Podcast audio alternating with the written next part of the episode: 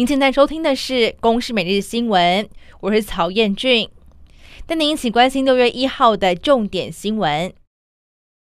民进党一名女性前党工，五月三十一号晚间在脸书发文，控诉在去年九月被合作厂商性骚扰，求助时任的妇女部主任、现任副秘书长许家田，却被反问说为何不跳车，被外界质疑吃案，引发了政坛热议。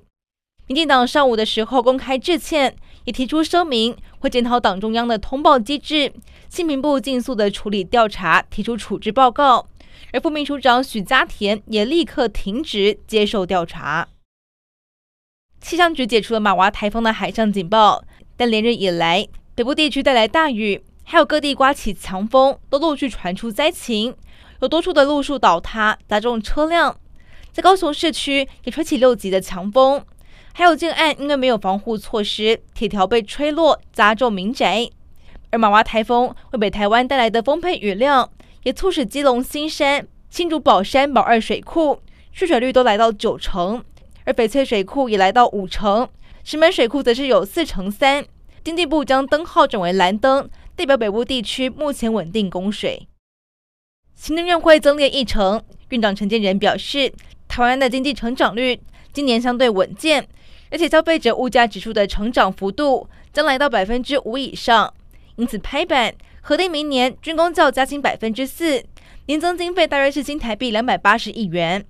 而除此之外，为了要强化延揽留任教研人才，所以研究加给将调整百分之十五。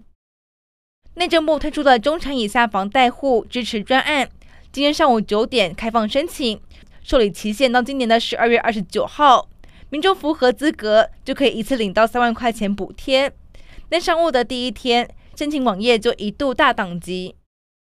台美二十一世纪贸易倡议首批协定，预估台湾时间一号晚间十点，由驻美代表萧美琴和 AIT 在美国华府正式签署。